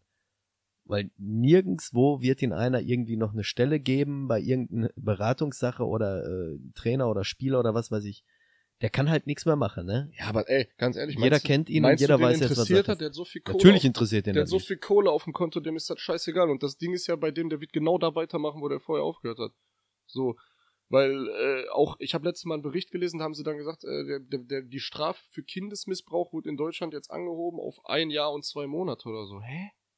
Da habe ich mir halt gedacht, so, ey, du machst von einem Wesen, von einem Kind, das ganze Leben machst du damit zunichte. Ne? Wir reden jetzt nicht von der in Anführungsstrichen nur Filmen, nicht nur, äh, ne, aber wir reden jetzt davon wirklich von Kindesmissbrauch, dass dafür so kleine Strafen, ich, allein schon, dass Leute solche Filme auf der Festplatte haben, dafür gehören die schon eingesperrt. Mhm. Und wer ein Kind anfasst, so meiner Meinung nach, so, der sollte gar nicht mehr rauskommen. Ich verstehe aber auch immer noch nicht, wie, wie, ich meine, ich habe keine Ahnung von diesem ganzen Computerquatsch, aber ich verstehe immer noch nicht, äh, die Technik ist heute so weit fortgeschritten, Ja, die ist so weit, dass man immer genau. noch nicht die Leute irgendwie über IP, wie heißen diese? ja, aber äh, das Ding ist, also ich äh, vermute einfach, äh, weil die Leute, die eigentlich dafür zuständig sind, die stecken da selber mit drin. Ne? Also das ist jetzt vielleicht ein falsches Thema für den Podcast hier, hier geht es um Kampfsport, aber äh, ganz ehrlich, wenn es um was gehen würde, du siehst doch in Deutschland, wenn es um Geld geht, Steuerhinterziehung, Finanzen oder so, die finden jeden. Du musst nur 5 Euro irgendwo nicht aufschreiben, die finden dich. Die finden jeden und die, du zahlst da zehnfache zurück. Und je, einer hat eine ganze Festplatte voll. Es gibt ja irgendwie diese ganzen kinderpornografischen Ringe, die das irgendwie richtig verbreiten mit Server im Keller und was weiß ich. Dann wollen die mich verarschen. Das findest du auf jeden Fall. Wenn die danach suchen würden, richtig, würden es auch finden. Aber die Politiker stecken da selber mit drin. Irgendwie, sonst wird's ja in Deutschland nicht so milde Strafen für Kindesmissbrauch geben. Guck mal in anderen Ländern. Da will, ey, da ist, ist gar kein Thema. Da wird er auf den Stuhl gesetzt und fertig. Was ich meiner Meinung nach ist auch richtig, weil du hast auch, die sagen, das ist krank. Ja, der ist krank. Dann müssen sie den aber sofort in so eine LWL oder so sperren, äh, kastrieren lassen und sofort äh, mit allen Mitteln versuchen, dass es nicht mehr geht. Aber es gibt ja teilweise Leute, die das gemacht haben, dann irgendwie eine Therapieauflage bekommen haben und drei Jahre später wieder dasselbe gemacht haben und wieder an der Schule standen und äh, Kinder mitnehmen wollten. So, da, das ist halt die Frage. So ein Mensch, für mich ist das Kindesmissbrauch ist für mich das mit das schlimmste, äh, die schlimmste Straftat, die du machen kannst, meiner Meinung nach. Du hast ja selber Kinder, du wirst ja wahrscheinlich Ja, ähnlich das, sehen. genau. Ich habe ich hab, ich hab da eine andere, andere Meinung zu. Ich weiß, was du meinst. Mhm. Ähm, ich würde auch genauso denken, wenn es irgendwie sich um meine Kinder handelt, wo ich genauso dann denken würde, ey, jetzt sehe ich rot und jetzt muss ich den Typen irgendwie, äh, ne, in Ja, die Ecke klar. bringen. Aber seht mal aus einem anderen Winkel. Es ist, es ist auf jeden Fall real, dass das eine sexuelle Störung ist. So wie Leute, die auf, ist jetzt keine Störung, aber es, es gibt bestimmte Fetische. Ja, klar. Leute stehen auf Füße, Leute stehen auf Anpissen. ähm, und es gibt halt eine kranke Perversion, dass Leute auf Kinderpornos stehen. Führt sich ja auch ewig zurück. Schon So. im Mittelalter gab's ja Lustknaben und so, das kommt ja alles von da. So, Ne? das ist jetzt eine, sagen wir mal jetzt eine Störung. Die muss von einem Arzt behandelt werden und nicht hier einmal die Woche 45 Minuten, sondern 24 Stunden, sieben Tage die Woche. Ja, wie So. in so eine Klinik und dann. Jetzt stelle ne? vor, du, du hast diese Neigung und du versuchst sie die ganze Zeit zu unterdrücken. Jeder weiß, was passiert, wenn du dauernd die Neigung unterdrückst. Irgendwann brechen die ja durch. Und ich weiß, dass es in Berlin die Charité gibt, die sich darauf spezialisiert Mhm. hat für Leute, die diese Neigung haben, so Pädophile. Ähm, die Eier haben die wenigsten, dass diese hingehen und sagen, ey, ich habe diese Neigung, Ja, weil vor, die wissen ganz vor genau, Dem, vor dem ziehe ich dann meinen Hut, weil der Richtig. trotz seiner Krankheit ganz dahin genau. geht und sagt, ey, äh, wie ich schon gesagt habe, die lassen sich ja dann meistens kastrieren, chemisch oder wie, äh, und gehen in die Therapie. Genau. Vor, vor denen habe ich dann auch miesen Respekt. So, jetzt guck dir aber mal die ganzen Pädophilen an. Das sind ja alles so kleine Würstchen. Genau. die haben die wenigsten Eier, das überhaupt zu machen. Das heißt, die sitzen hinter ihrem Rechner, bekommen mit, wie die Leute schreiben, der, der muss sofort hingerichtet werden, äh, die stehen mit Fackeln vor und, und äh, Heugabeln vor den, vor den Türen und sagen, äh, sollte ich wissen, wo die Pädophilen wohnen, äh, die werden sofort ähm, abgestochen. Es gibt hier den Nick Hein, der diese Pädophile da, diesen Ja, die hat das ja von, äh, gab's ja in Amerika, die haben es ja Okay, aber du weißt, was ich meine. Ja, ja, klar. So, wenn ich jetzt so jemand wäre und ich hätte wäre sowieso nur in meiner Wohnung unterwegs, ich hätte Schiss, nach draußen in die Öffentlichkeit zu gehen und zu sagen, ey, ich habe diese Neigung aus Angst vor diesen Leuten. Ja, der, Gedank der Gedankengang ist natürlich auch äh, richtig. In Amerika darauf nochmal, da haben die das ja so, da hängen ja die Mugshots draußen von den Leuten, da hängen ja die Fotos und die wissen genau in der Siedlung, wo einer wohnt, der irgendwas mit Kindesmissbrauch. Also in Amerika wird das ja öffentlich gemacht, Mhm. ne? Da habe ich letztes Mal eine Doku gesehen, da wird das alles gezeigt und die wissen in der Siedlung, der wohnt da und da. Ja, und ich weiß halt auch nicht, ob das Ich weiß, ich weiß, das ob ist das so, ein schwieriges das ist Thema. ein sehr schwieriges Thema, deswegen habe ich auch gerade mit Vorsicht gesagt, ob das hier reingehört, weiß ich nicht. Aber das sind halt so Sachen, die einen beschäftigen, weil wir halt jetzt gerade drüber gesprochen haben mit Strafmaß hier in Deutschland, ne? Wenn ein- ein Pädophiler eine geringere Strafe kriegt als einer, der zu Hause ein bisschen Cannabis anbaut für seinen Eigenkonsum, da sollten wir dann irgendwie, äh, finde ich, das bisschen besser abwägen. Mhm. Ob einer krank ist.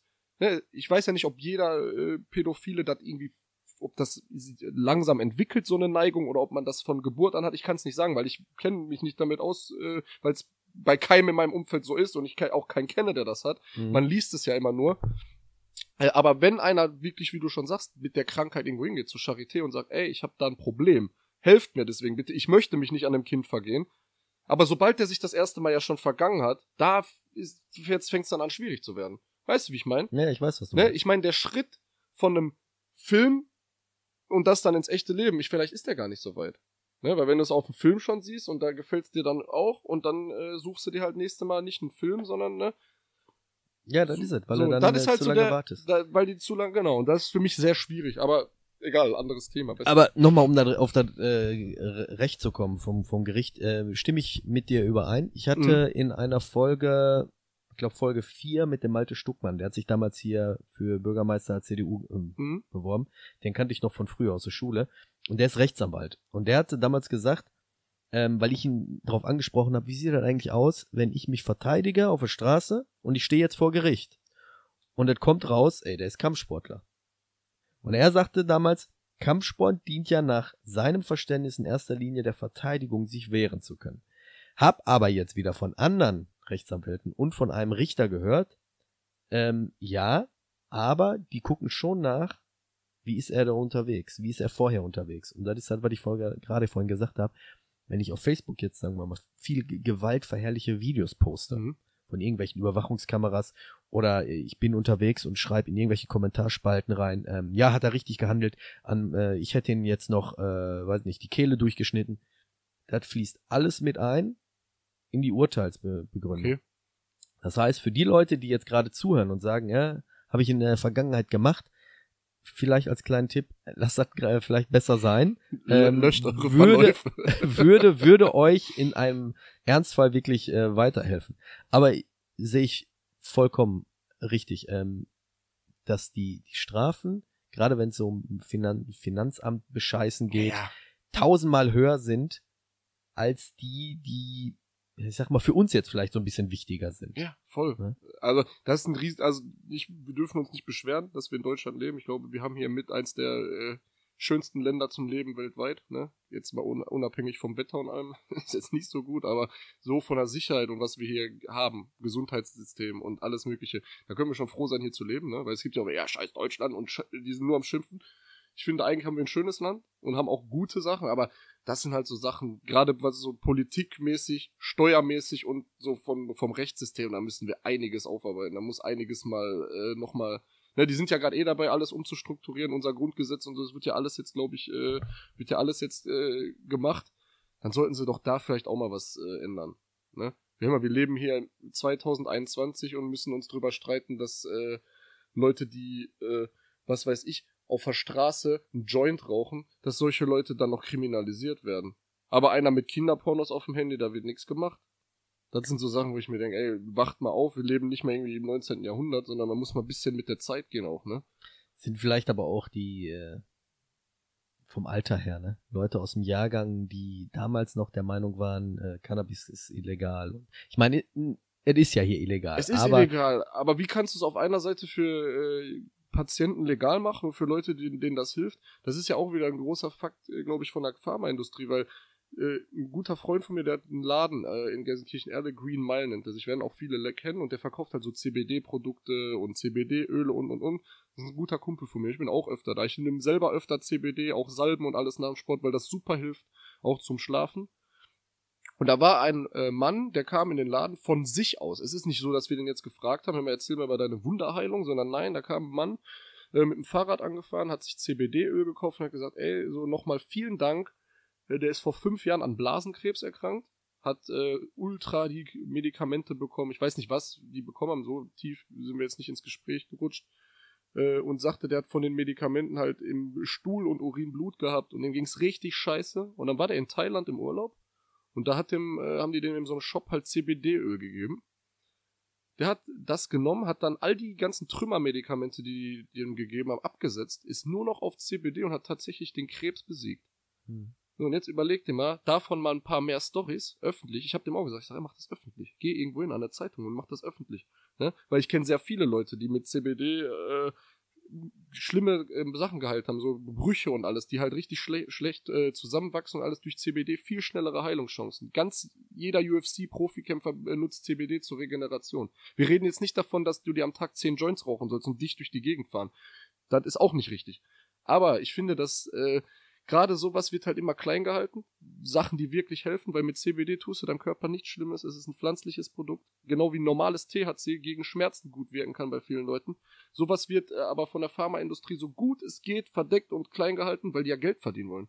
Gerade mit Sachen wie Krebs, gerade solche Sachen, das wird ja, da verdienen die ja ein unglaubliches Geld dran. So, beste Story, die mir dazu einfällt, mein Opa ist, war ein, wurde 91, der ist äh, im Februar letzten Jahres ist er an Lungenkrebs gestorben. So, mein Opa war 60 Kilo, 55 Kilo nur noch, also nur noch Haut und Knochen. Ne? Dem ging es auch echt scheiße und haben die Ärzte wirklich gesagt, ja, wollen sie noch eine Chemotherapie machen? Haben die mich und meine Mutter halt gefragt, sollen wir mit dem noch eine Chemotherapie machen? Ja, was meinst du, warum die Chemotherapie? Meinst du, bei einem 91-Jährigen wird diese Chemotherapie, meinst du, wird er noch 130 oder was? Mhm. So, natürlich haben wir dann gesagt, möchten wir nicht, wir wollen dem das nicht antun, weil der war fertig, das hätte er niemals verpackt. Und da habe ich halt gemerkt, so, ey, den Ärzten geht's nicht ums Wohl. Vielen Ärzten geht's, oder der Industrie, da geht's nicht ums Wohl des Menschen, der da liegt. Der ist auch nur eine Nummer und da geht's voll um Kohle. Also ganze Pharmaindustrie, es geht voll um Kohle. Wie oft verschreiben die dir irgendwelche, es ist gar kein Problem heutzutage Tilidin zu kriegen, irgendwelche Benzodiazepine zu kriegen vom Arzt, schreiben die dir alles auf. Aber würd's, äh, wenn du irgendwo was weiß ich sagst, ja, ich habe mir jetzt nur CBD dagegen geholt, dann würden die, ach, das bringt doch gar nichts, so eine Scheiße, nimm mal lieber, nimm mal lieber Tabletten, nimm mal lieber von Bayer mhm. und was weiß ich. Und da sind wir auch, das finde ich auch, ist so ein kritisches Thema, dass die da noch äh, diese ganze Cannabis-Sachen so unten halten, weil ich kenne so viele Leute, die alle damit ihre Wunden behandeln und ihre Wehwehchen behandeln und davon ist ja jetzt auch keiner ein Drogenjunkie, der irgendwie, ne, wie man sich das immer vorstellt, irgendwo sitzt. Das finde ich auch ein Thema, was in Deutschland so, was mich ziemlich ankotzt, wo ich oft drüber nachdenke und oft mit Ist so, aber spreche. ich glaube, ich glaube, das wird auch noch 20 Jahre dauern, bis ja, irgendwann mal was durchkommt, dass das legalisiert wird. Du siehst jetzt in den USA, dass sie das legalisiert haben in, in vielen Staaten. Ja, New York läuft vor kurzem, glaube ich. Und es ne? läuft, ne? Mhm. Um jetzt nochmal die Frage zu stellen, warum sich Menschen im Ego gekränkt fühlen. Also meinst du, es ist eine Mischung aus Alter, Erfahrung? Ich denke Alter, Erfahrung äußere Einflüsse und äußere Einflüsse. Wenn du jetzt nur mit wilden Berserkern abhängst, die alle denselben Gedanken und alle sagen, wenn einer meine Mutter beleidigt, den schlage ich tot, dann wirst du diese äh, Denkweise auch irgendwann übernehmen, weil ne, dein Umfeld macht dich, ob du willst oder nicht. Das ist einfach so. Also deine Freunde machen dich zu 100 Prozent, so wie du, man kann ja schon bei vielen sehen, ah, mit dem und dem hängt er ab, okay, so wird er sein. Ja, das ist zwar schubladisieren, aber meistens ist es richtig. Mhm. So, und wenn dein Umfeld, wenn alle gechillt sind und keiner Bock auf Stress hat, dann bist du auch gechillt. Aber wenn du jedes Wochenende mit vier Kollegen rausgehst, die alle Bock auf Streit haben, dann hast du auch Bock auf Streit. Ja, ist so. Ne? Und das ist, glaube ich, auch ein wichtiger Punkt. Kennst du, um nochmal jetzt kurz darauf zurückzukommen, du hast gesagt, ähm, die wissen gar nicht, was sie da den Kindern auch antun mit dem Kindesmissbrauch. Ja. Und jetzt gerade auch die, die anderen Menschen wehtun, in Form von Gewalt oder von Provokation. Ähm, Tupac hatte damals, können wir jetzt wieder in Bezug auf, auf den Rap, hatte Sehr damals gerne. auf sein Bauch Thug Life stehen. Genau. Die wenigsten wissen überhaupt, Thug Life steht für The Hate You Gave Little Infants Fucks Everybody bedeutet, wenn man, das muss man sich jetzt mal kurz auf der Zunge zergehen lassen, den Hass, den du kleinen Kindern entgegenbringst, schadet der, schadet wirklich jedem. Das heißt, wenn ich jetzt ein Kind die ganze Zeit quäle oder schlage, wird es irgendwann gewalttätig und schädigt den nächsten. Es ist wirklich ein Kreislauf. Verstehst du, was ich meine? Ja, das ist ja wie, wenn, was weiß ich, häusliche Gewalt, wenn der äh, Familienvater jetzt den Sohn jeden Tag für alles, egal was er macht, immer kriegt er ein paar geschmiert, immer kriegt er Schläge zu Hause, dann wird der das auch zwangsläufig so an seine Kinder weitergeben. Genau. Und, und das dann leiden ja immer Generationen immer weiter darüber. Und das ist das gleiche mit, mit, mit dieser Sache, die wir gerade kurz besprochen mhm. haben. Wenn du in der Gruppe unterwegs bist und du, mal, und du merkst, ey, die Gruppe schadet mir. Ich bin dauernd jede Woche, jedes Wochenende in irgendwelchen ähm, Auseinandersetzungen oder Schlägereien vielleicht mal den Gedanken spielen Umfeld lassen. wechseln. Ist das das richtige Umfeld? Umfeld wechseln. Also, ich kann da nur aus meiner äh, Erfahrung sprechen. Mit den Leuten, mit denen ich vor zehn Jahren unterwegs bin, bin ich auch nicht mehr unterwegs. Ne? Klar, man hat die Freunde, richtige Freunde, die du an einer Hand abzählen kannst, die hast du dein Leben lang. Aber der Rest, alles, was da irgendwie dabei war und ne, das wird, wurde aussortiert. Also ich habe auch aussortiert. So, weil ich habe für mich mit einfach mitgenommen, wenn die, wenn der Mensch dich nicht weiterbringt in deinem Leben, wenn er dich nicht irgendwie da sehen will, wo du hin willst, wenn, ein, wenn er dich nicht pusht sondern, und deine eigenen äh, oder deine Akt, äh, Entscheidung akzeptiert und sagt, jo, ey, der Flex will das jetzt aber so und so machen und der will nicht mehr rausgehen und sich prügeln oder der will nicht mehr am Wochenende saufen und äh, in der Disco Stühle schmeißen, jetzt mal als doofes Beispiel. Mhm. Wenn das ein guter Freund ist, akzeptiert er das und nimmt sich davon vielleicht was mit und macht das selber so. Wenn es aber ein schlechter Freund ist, der gar nicht auf dein Wohl äh, bedacht ist, sondern der einfach nur denkt, jo, ich will den einfach nur pushen und den wild machen und wir gehen jetzt mit dem raus, dann ist es nicht dein Freund. So, dann ist es einfach nur einer, äh, mit dem du mal ein Bier trinken kannst und selbst wahrscheinlich das nicht, weil dann irgendeine Scheiße passiert und dann einfach raus. Weg. Das sind alles Menschen, die man nicht in seinem Leben braucht. Also Fazit, wir müssen einfach weiter lernen. Wir müssen einfach älter werden, um zu erkennen, welche Fehler wir gemacht haben Genau. und die den anderen auf dem Weg mitgeben. Du hörst niemals auf, also ich habe für mich gelernt, äh, du hörst niemals auf zu lernen. Also jetzt, ich bin 27, wie ich mit 25 gedacht habe, war noch ganz anders. Zwei Jahre später denke ich wieder ganz anders. Mhm. Und mit 30 denke ich wahrscheinlich wieder ganz anders. Ne, Man wird erwachsen, man wird zum Mann irgendwann. Irgendwann kommt der Moment, wo du zum Mann wirst. Und das passiert bei manchen früher, bei manchen später. Aber der Moment muss kommen. Und wenn der Moment nicht kommt, sorry an alle, aber dann steht ihr wahrscheinlich immer noch jetzt draußen mit 35 und verkauft Graspacks an der Ecke und äh, denkt, ihr seid die coolsten mit einer Goldkette und bösen Blick, den ihr dem anderen zuwerft. Das ist aber nicht erwachsen. Das ist nichts, da hat, ist nichts Cooles und wenn du mit 35 noch irgendwo im Club stehst und auf Stress aus bist und Leute böse anguckst, dann ist du auch nicht erwachsen in meinen Augen. So, erwachsen bist du äh, durch andere Sachen, bist du in meinen Augen erwachsener. So, nicht durch Gewalt anbringen oder irgendeine kriminelle Scheiße machen. So, ich kann mich davon nicht freisprechen. Wir waren früher auch äh, ne, nicht gerade die konformsten mit dem Gesetz und haben auch viel Scheiße gemacht und haben auch eine Vergangenheit mit Drogen und eine Vergangenheit mit Gewalt und eine Vergangenheit mit all dem. Aber was ich daraus gelernt habe, ist, dass es auf jeden Fall der falsche Weg ist. Und dass es auch nicht erwachsen ist. Also, wenn wir hier, wir haben hier Jungs im Studio, die 20, 21 sind, den gebe ich immer auf den Weg, macht das erst gar nicht. Fangt erst gar nicht damit an, weil das macht euch nicht glücklich und es macht euch nicht zufrieden. Und wenn du abends nicht mehr ruhig schlafen kannst, weil du weißt, einer will Stress, so einer will dich jetzt auf ganz hart gesagt, der will dich ficken, so wie man das auf der Straße sagt. Entschuldigung auch nochmal hier für die Wortwahl, aber das ist halt einfach so. Dann schläfst du abends nämlich nicht mehr ruhig.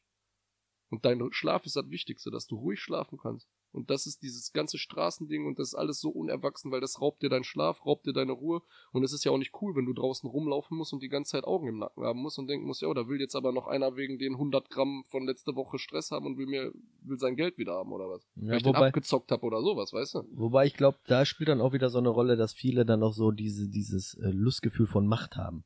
Scarface-mäßig. Ja, voll. Dass sie sagen, ey, wenn ich Macht habe und äh, werde ich von jedem respektiert und angesehen äh, auf, der, auf der Straße, deswegen muss ich da jetzt erstmal durch die ganze Scheiße durch und muss mich mit jedem anlegen. Ja, ich, ich lese gerade ein Buch, ich weiß nicht, ob du kenn, den kennst, Osho heißt der. Hm. So ein Philosoph. Und äh, der schreibt, ähm, dass Macht ist das größte Gift, was du einem Menschen geben kannst. Und in seiner äh, Vorstellung leben die Menschen alle zusammen in einer Kommune einfach. Jeder hilft dem anderen. Und die, die, die Ärzte sind, äh, die, die, was weiß ich halt, die halt Position haben, wo die Macht über andere ausüben können. Also was weiß ich, der Bankier, der äh, Arzt oder so, der halt irgendwie über Leute steht und sagt immer, ich kann dir jetzt das und das geben oder ich kann es aber auch behalten. Du kriegst jetzt ein Medikament oder nicht. Er sagt, dass es maximal so zwei, drei, vier Wochen einer machen sollte und dann die Position wieder Wechseln. gewechselt wird. Weil wenn ein Mensch zu lange Macht hat, wird er die irgendwann ausnutzen, um andere Menschen äh, zu benachteiligen oder anderen Menschen einen Nachteil zu verschaffen. Und wo ich das gelesen habe, dachte ich mir, oh, das ist eigentlich eine sehr äh, erwachsene Art, so eine Sache zu sehen, weil gib einem Menschen Macht und dann zeigt er dir sein wahres Gesicht. Und Geld und Macht kannst du für mich auf eine Stufe stellen, weil Macht ist automatisch Geld oder Geld ist automatisch Macht. Also Mhm. wenn einer Geld hat, hat er auch Macht. Meistens ist es ja so. Und deswegen Macht ist, vielleicht willst du das gar nicht haben, weil du dann wahrscheinlich auch einen scheiß Charakter auf einmal hast. We weißt du das? Wüsstest du, wie du jetzt wärst, wenn du auf einmal 5 Millionen hättest und äh, auf einmal richtig was zu melden? Ja, ich wüsste, dass, so wie du vorhin gesagt hast, wenn ich so Anfang 20, Mitte 20 wäre, ähm, hätte ich jetzt auch noch so gedacht, dass ich sage, ja, fände ich geil. Genau. Jetzt ist natürlich auch äh, Jahre später, wo ich sage, nee, brauche ich nicht. Oh. Es gibt wichtigere Genau, Sachen. um richtig. Äh, ne, Aber das hättest du mir damals gesagt, dann hätte ich gesagt, ja, ist okay. Also es ist schwer, da einen starken Charakter zu zeigen und die Ratschläge anzunehmen. voll. Wenn du hier diese jungen Jungs hast, sage ich jetzt mal, mit 20, 21 und ihr könnt denen was mitten so auf den Weg geben und die nehmen's an, ähm, finde ich geil, wenn's klappt. ja, dann ist ja äh, zumindest äh, irgendwas muss man ja weitergeben. Ne? Ich finde das auch, klar, wir haben jetzt vorhin gelacht wegen Öko-Rap. Ne? Unser Rap ist hart, unser Rap ist auch Straße und die Mucke, die wir machen, ist auch äh, bestimmt jetzt nicht für äh, die 46-jährige Annette, die sich dann morgens beim Frühstück reinzieht. Ne? Jetzt mal random irgendwas gesagt. Aber äh, wenn ihr unsere Texte hört, dann hört ihr auch, dass es immer echt ist. Also alles, was wir da erzählen, stimmt. Ne? Und äh, alles hat auch, äh, das ist für mich sehr wichtig, dass alles, was wir da sagen, der Wahrheit entspricht. Natürlich ist es eine Kunstform, man schmückt manche Sachen ein bisschen aus, das ist ganz normal. Aber äh, hätte ich das alles nicht erlebt, was ich erlebt habe, könnte ich vielleicht auch gar nicht so rappen und könnte das nicht äh, so darbieten. Aber ich bin jetzt auch nicht stolz drauf, was ich da erlebt habe. Also es ist nicht so, dass ich sage, boah, das war voll krass, es ist ein Teil von mir und es gehört zu mir. Aber wenn ich bei einem anderen das vermeiden kann, dass der es vielleicht nicht so macht und vielleicht in der Zeit, wo ich auf der Straße war und Scheiße gebaut habe, was anderes macht und vielleicht in der Zeit schon an Mucke arbeitet, dann habe ich dem doch einen guten Tipp mit auf den Weg gegeben. Weil äh, ich sehe das halt so, ich bin jetzt auch nicht der, ich bin nicht Mutter Teresa, muss jetzt jedem sagen, ach, mach das so, mach das so, aber wenn ich so einem Youngster irgendwie ein bisschen was in die richtige Richtung drängen kann, dann habe ich schon was erreicht.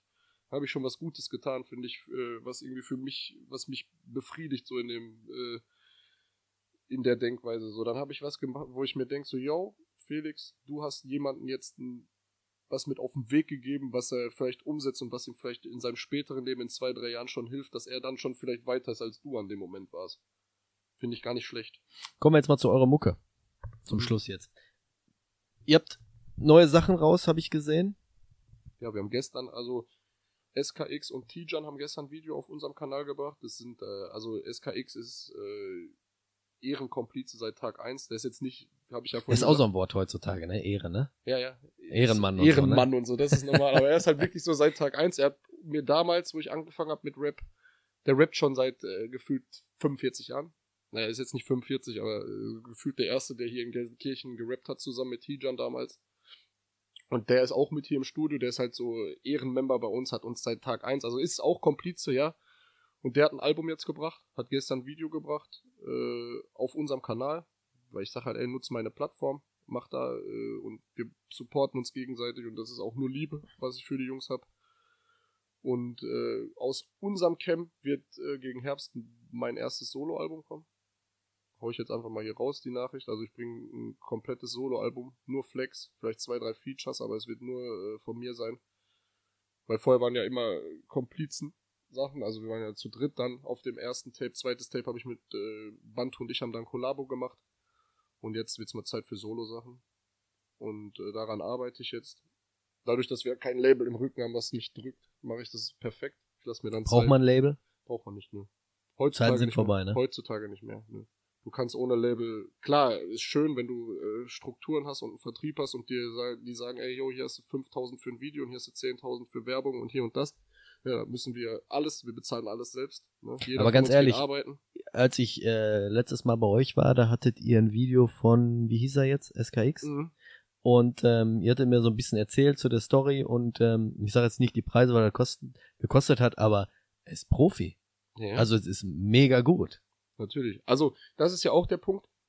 Ich möchte jetzt nicht abgehoben klingen und sagen, wir sind die Besten, wir sind die coolsten und was weiß ich, aber wenn du gut bist in dem, was du machst, wirst du zwangsläufig Leute finden, die mit dir arbeiten wollen, die auch in dem, was sie machen, gut sind und die dann dir auch einen coolen Preis geben, weil die selber Bock drauf haben. Hm. Das war bei uns immer das große Glück, dass die Leute unsere Arbeit selber gefeiert haben und wir dann teilweise Videos haben, die du eigentlich nicht bezahlen könntest, mit Kameras, die du nicht bezahlen könntest und und und, aber weil die Leute selber Bock drauf haben, haben die trotzdem mit uns gedreht und trotzdem gemacht und da draus sind auch immer, also es gibt keinen, mit dem wir nur einmal gearbeitet haben. Es sind immer Freundschaften entstanden.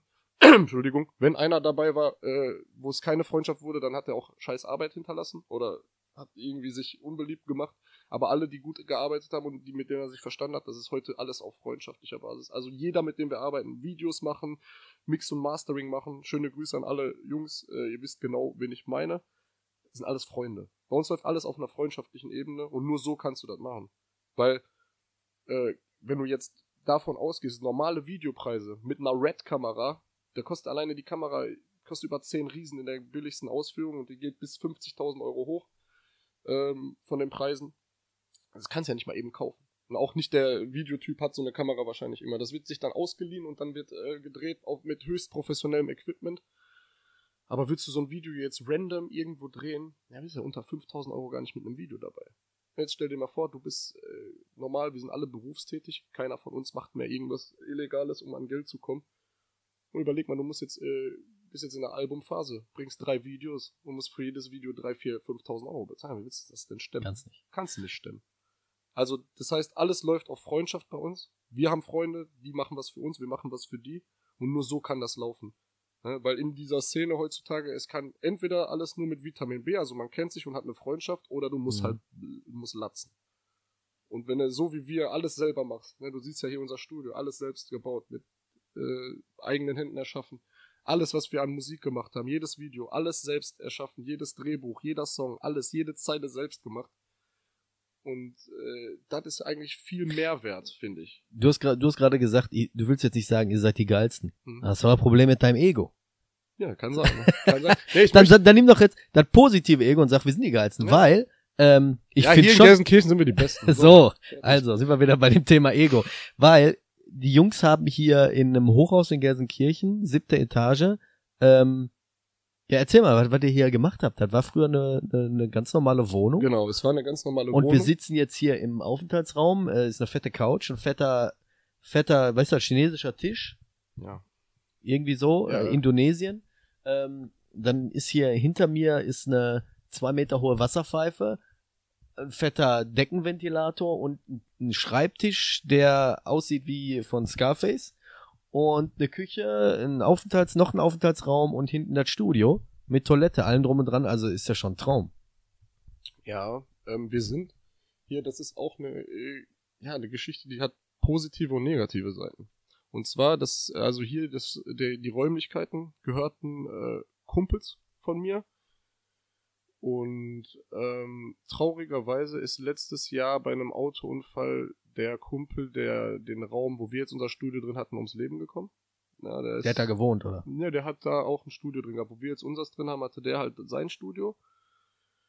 Ist bei, habe ich halt einen Anruf bekommen. Ne, ich möchte jetzt hier keine Namen sagen, aber ey, der ist jetzt, der ist beim Autounfall. Das war halt erstmal ein mega Schock. Ja. Ne? Und äh, ja, dann habe ich mich mit den Jungs hier zusammengesetzt, weil wir, ich hatte es immer zu Hause in meiner äh, alten Wohnung, hatte ich das Home-Studio oben. Halt äh, mit dem Equipment haben wir da unsere Sachen aufgenommen oder halt in anderen Studios, aber wir wollten halt was Eigenes haben, wo wir richtig Tag und Nacht rein können und haben danach auch sehr lange gesucht.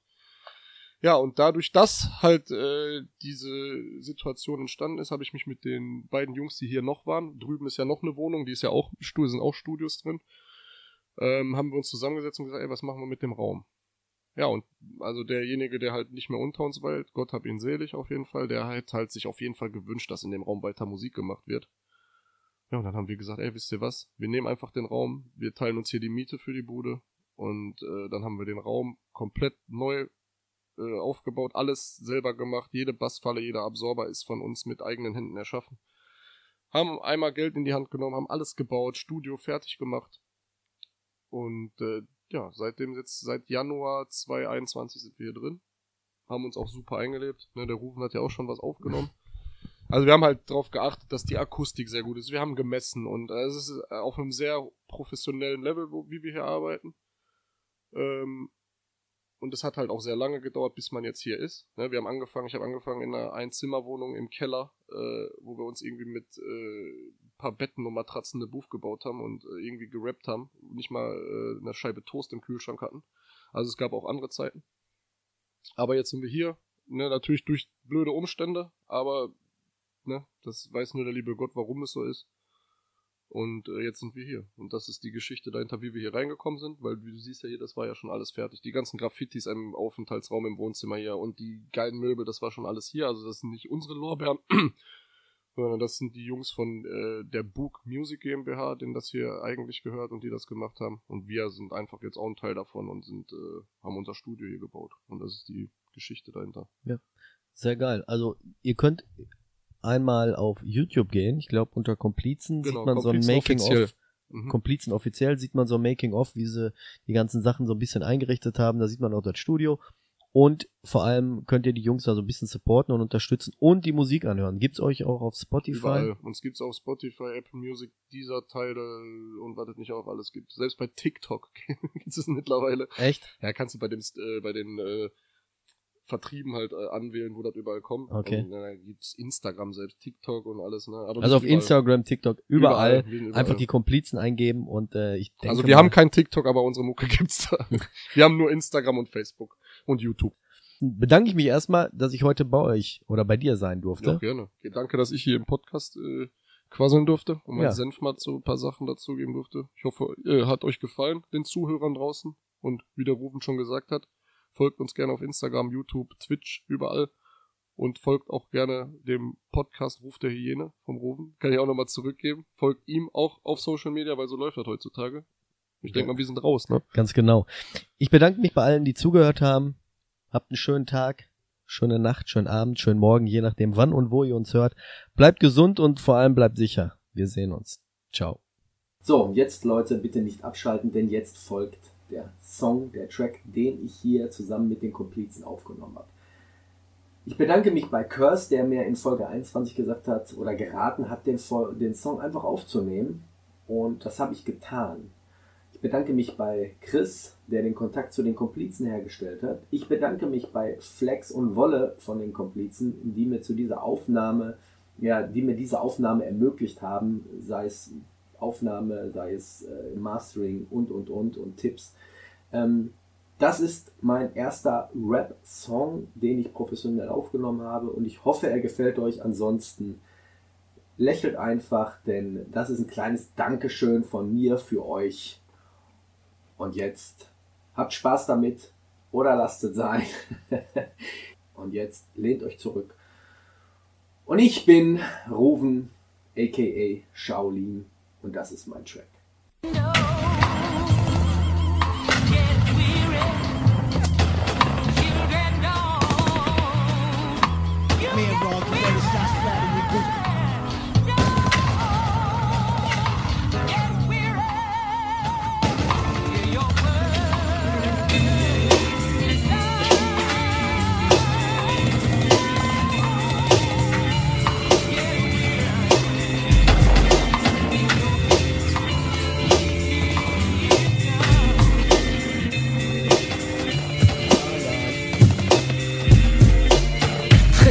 und lass mich ans Mic, Shaolin. Oh mein Gott, dieser Rapper ist so tight. Ich hab genug von euch Faker. Wannabe Record Maker, Bomberjacken, Rapper nervig wie Aprilwetter. Ey, ich spreche hier von den ganz harten Jungs. Lutschen sich nach oben, beklagen ihren wunden Mund. Genau, das ist der Punkt. Die 180 Grad Wende, Gelsenkirchen ist mit mir. Ihr auch dann hoch die Hände. Gesichter sprechen, wenn euch reiche ich niemals meine Hände. Ihr wollt Frieden, wo ist die Moral geblieben? Das ist kein Gangster-Rap, du kleiner Gangster-Depp. Das ist ein Gangster-Track, bis jeder Gangster so gern hat. Kopftechnisch bist du vom Leben abgetrennt. Rap-technisch liegt auf ihren Fluch wie auf Clark Kent. Ohren, Augen auf, denn ich wiederhole mich nur selten. Zwischen uns, Homeboy, liegen mehr als nur Welten. The treasure reservations are ice. Original men possess the power to hold G's, guns, and grams. Baker, Baker, pull off a Keystone Gate.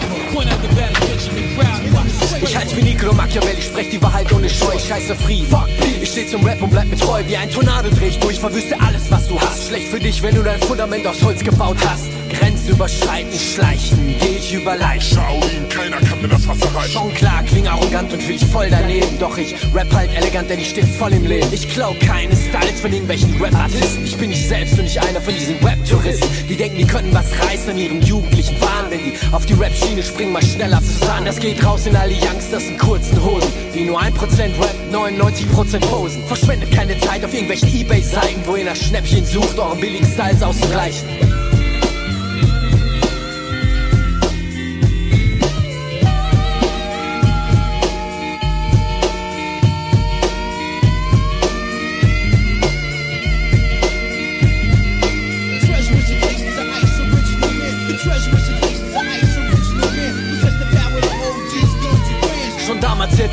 Euch die Rap-Gesetze auf. Nur einige waren schlau und hörten auch darauf. Jetzt bekommt ihr die Quittung und tragt euren Schmerz mit euch rum. Tag für Tag wird euch bewusst, eure Zeit ist längst oben. Schön finde ich, wenn du auf Facebook viele Freunde hast. Sie zu editen kostet dich eine Menge deiner Kraft. Doch deine Ambitionen für das Rap-Geschäft sind eher schlecht. Vielleicht besser, wenn du es jetzt doch bleiben lässt. Das war's von mir, von hier zu dir, zu deinem Fake-Image. Mein Resümee, du bist eine kleine Punk-Ass-Bitch.